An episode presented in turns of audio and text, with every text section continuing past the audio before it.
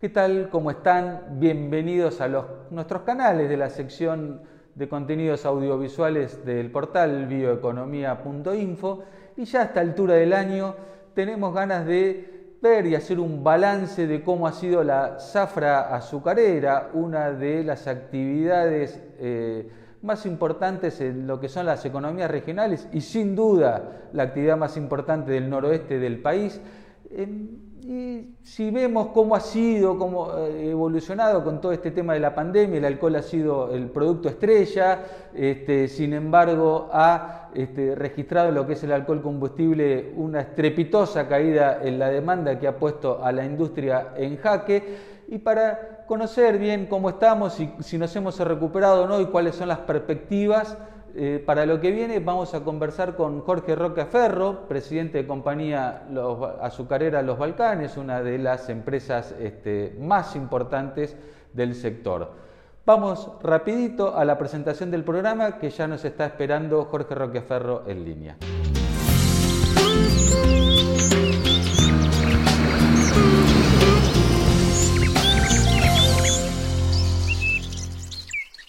Tardes, Jorge. Muchas gracias por prestarse a conversar con nosotros. Y bueno, para empezar, eh, ¿podemos hacer un balance de la zafra, una zafra particular, no? Sí, por supuesto. A ver, en Tucumán, digamos, se van a moler lo que estaba previsto, 15 millones más menos 800. Hay dos ingenios que están moliendo todavía, uno es Leale y los otros somos nosotros, Compañía de Los Balcanes, Ingenio de Florida. Y en el norte están muriendo absolutamente todos, San Isidro, Río Grande, Esperanza, este, Tabacal y Ledesma. Si vos haces un balance de la zafra desde el punto de vista productivo, ha sido bueno. En el punto de vista productivo no hemos tenido interrupción de zafra, se ha molido, digamos, todo lo que se debía moler, con una muy buena producción. En lo que es precio del azúcar también digamos, ha sido bueno, se ha mantenido dentro de los 1.800, 2.000 pesos la bolsa, nos ha permitido este hacer, digamos, eh, digamos, enfrentar con éxito el aumento de todos nuestros insumos, porque nosotros tenemos muchos insumos en dólares, y también nos ha permitido hacer frente, digamos, al aumento salarial, que ha sido un aumento importante todo este combo de cosas nos ha permitido a nosotros salir adelante y hoy la industria azucarera te podría decir que está de pie, ¿no? Eh, además, en esta tierra bendita que se llama Tucumán, sus dos pilares, que uno es la citricultura y la otra es la cañera, las dos han funcionado muy bien. Por eso Tucumán, digamos, económicamente está funcionando un poquito mejor. Respecto a, bueno, el sector ha sacado la cara en un momento muy difícil del, país, este, cuando, cuando eh, el alcohol se había convertido en un insumo crítico para combatir la pandemia. Eh, bueno, como no hemos hablado, usted mencionó el precio del azúcar, eh, la cosecha, pero no hablamos del tema etanol. ¿cómo, ¿Cómo ha sido porque sé que el sector está atravesando un momento crítico, cayó la demanda muy fuerte. ¿Cómo estamos hoy? Mira, eh, hoy eh, lo voy a dividir en dos partes. Cuando inició todo esto hubo un pedido expreso del presidente donde no dejáramos faltar alcohol, cosa que no hicimos. Argentina produce 1.300 millones de litros, puede abastecer perfectamente digamos, le sobra muchísimo, el consumo anual no supera los 120 millones de litros. Entonces, digamos, fue un problema resuelto. Nosotros como empresa donamos más de 400 mil litros a distintas provincias, a distintos municipios, a distintos hospitales, a todos los, los servicios de seguridad. Y en ese estado y en ese, y en ese nos sentimos orgullosos de poder haber colaborado. El etanol lleva 11 meses sin, sin aumento de precio. Hace una semana hemos tenido el 10%. No es suficiente, pero hay que mirar el vaso medio lleno, no anda un 10%. Acá el tema central es que eh, eh, la ley 26093 sea prorrogada, porque no podemos hablar de otra ley, porque hasta el 20 de abril no hay ninguna chance de que salga. Entonces, de la única forma que nos pueden dar una seguridad jurídica, nos pueden dar una previsibilidad y nos pueden permitir de que hagamos todas las inversiones necesarias con la prórroga de la 26093, que yo no tengo duda, digamos, que en algún momento se va a producir. Es más, el gobierno de la provincia, digamos, con Juan Mansur a la cabeza, está trabajando para que se prorrogue la ley. Entonces, bueno, nosotros lo que estamos haciendo es insistiendo en que este es un tema de que dependen 200.000 tucumanos, salteños y jujeños. Ese es el mundo cañero, digamos, que hay entre puestos directos, indirectos y familias, ¿no? ¿Cómo estaría eh, de cara a, renovarse la ley eh, Hoy, hoy ¿cómo está la, demanda? ¿Hay sobra capacidad instalada? ¿Ha caído? ¿Se ha recuperado? ¿Y cuáles son las proyecciones hacia el año que viene y por, quizás a, más largo plazo, tanto que se discute posibilidades de aumentar el corte? ¿Cómo lo ve usted? Mira, de punta a punta, digamos, de mayo, abril por decirlo de alguna manera, que es el año alcoholero nuestro, estimamos que el total de, baja de consumo va a ser más o menos el 22%. O sea, yo creo que en algún momento la pandemia va a pasar. A mí me parece de que nosotros lo que tenemos que seguir es continuar invirtiendo, mejorando nuestro producto, mejorando nuestras capacidades entonces, apostando al país. En el caso nuestro, nosotros estamos apostando al país, estamos poniendo el hombro a esta burguesía nacional, a esta industria nacional, y estamos invirtiendo más o menos en el orden de los 12 millones de dólares con una planta nueva de levadura, digamos, la levadura animal eh, seca, digamos, que sirve perfectamente para el suplemento dietético animal digamos, estamos poniendo otra destilería en funcionamiento de 300.000 litros, lo que nos iríamos más o menos en 1.100.000 litros día. En lo que es nuestra eh, visión, digamos, latinoamericana, por decirlo de alguna manera, o americana, que es donde está apuntando Brasil, Estados Unidos, y hacia Perú, etcétera, inclusive eh, eh, Uruguay, lo que nosotros decimos es que sin ningún tipo de problema podemos ir al 15%. Y que hay materia prima para ir al 15%. Del 15% en adelante, digamos, tenemos que ver cómo hacemos para llegar al 27%. Yo creo que esto le daría un gran impulso a las economías regionales, tanto como a Córdoba, Tucumán, Salta y Jujuy.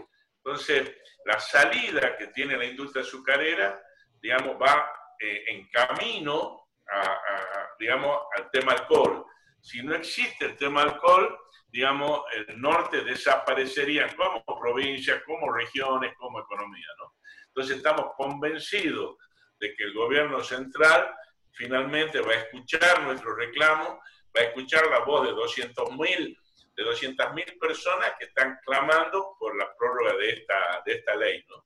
Sí, ¿no? sobre todo eh, un producto que ha sido un salvavidas para las crisis cíclicas que supo tener muchas veces eh, el azúcar con sus bajas de precio y la este, sobreproducción que quizás hubo en el mercado interno que obligaba muchas veces a exportar por debajo de los costos operativos teniendo en cuenta que el azúcar es un producto muy subsidiado en distintas partes del mundo. ¿no?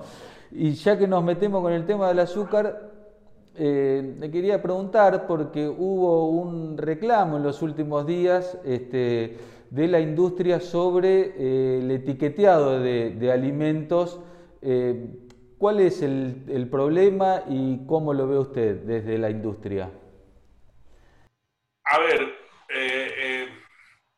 yo creo que el tema del etiquetado es demonizar al azúcar.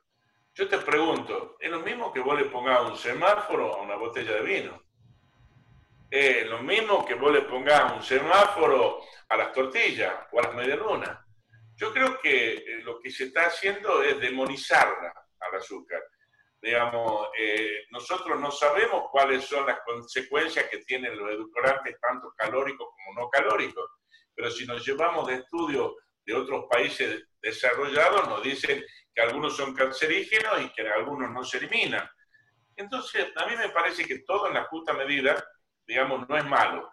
Yo tomo, y, y, lo refiero al vino porque es lo más característico, o al whisky. Si usted toma un vaso de whisky, un vaso de vino, todo bien. Ahora, si te toma una botella, dos botellas, tres botellas de vino, todo mal. O sea, vos no tenés un semáforo que en la primera te ponga amarillo, en la segunda colorado y en la tercera una crucifixión. Entonces, a mí me parece, a mí me parece que lo que nosotros tenemos que lograr es una justa ración de azúcar, eh, respetando lo que diga la Organización Mundial de la Salud, cuántos gramos de azúcar tiene que tomar por persona. Podemos discutir algunas cosas, pero me parece que nosotros poner semáforo donde hay, digamos, donde no debe haber, donde no debe haber semáforo, es un abuso de autoridad, eh, va sobre las provincias, el Estado va sobre las provincias, porque las provincias productoras van a estar absolutamente este, damnificadas y nos están demonizando. Esa es la palabra clave y exacta. Eh, no deberíamos dejar que demonicen al azúcar porque no es, un, no es un, elemento alimenticio que es nocivo, de ninguna manera.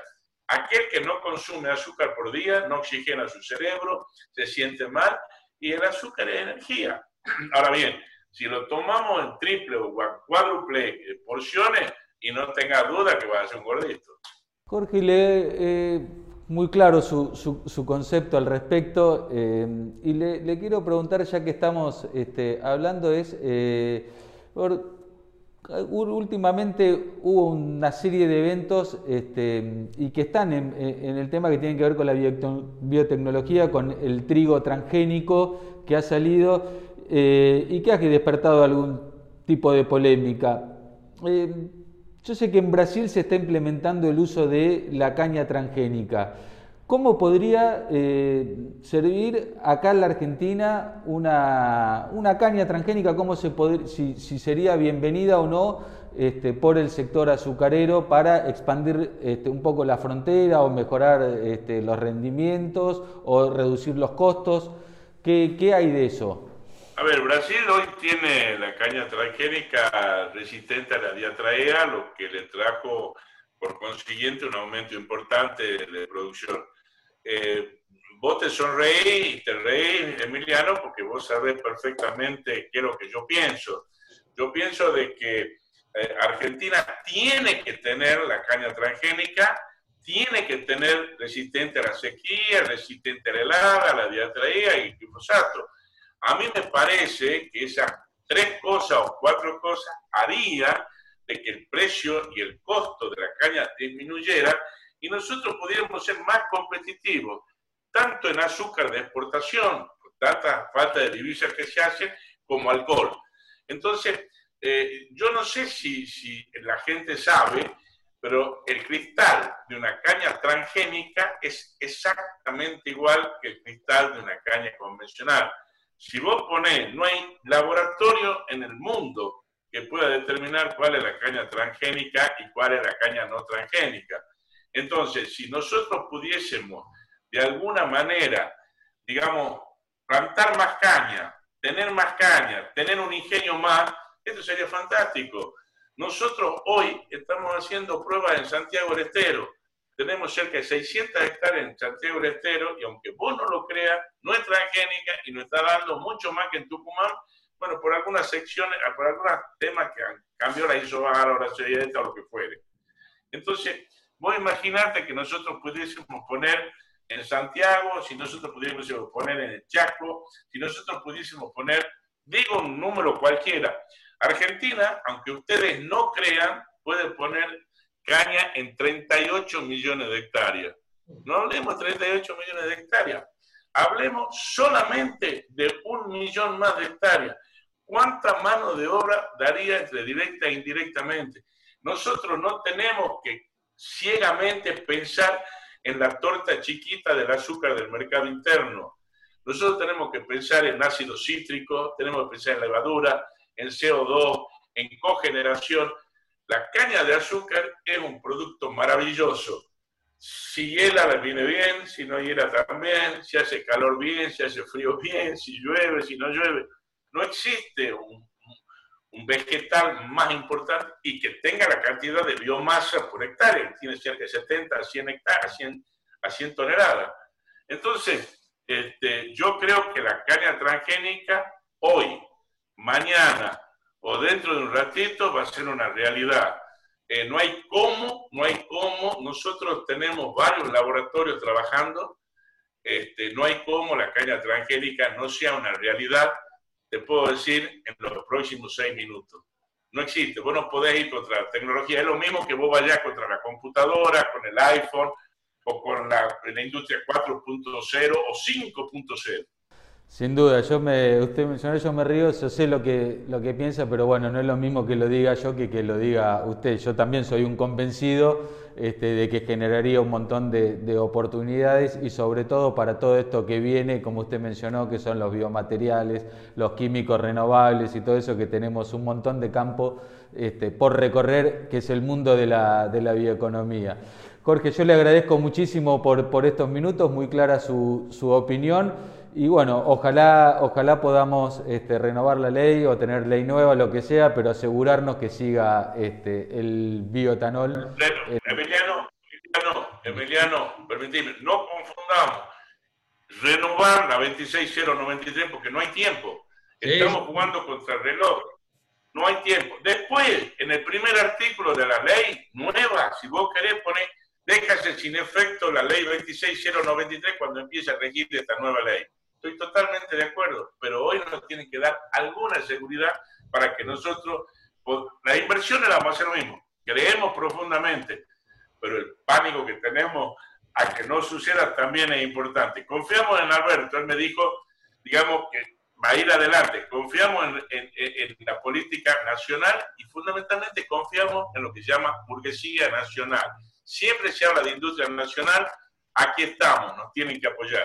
Agradecemos a Jorge Roqueferro por este completo panorama que nos ha dado de este balance de la zafra azucarera y como siempre los invitamos a darle like si les gustó el video, a dejarnos sus comentarios a través de nuestras redes sociales y no olviden suscribirse al newsletter para no perderse ninguna novedad de este apasionado mundo de la bioeconomía. Los esperamos la semana que viene. Muchísimas gracias por acompañarnos.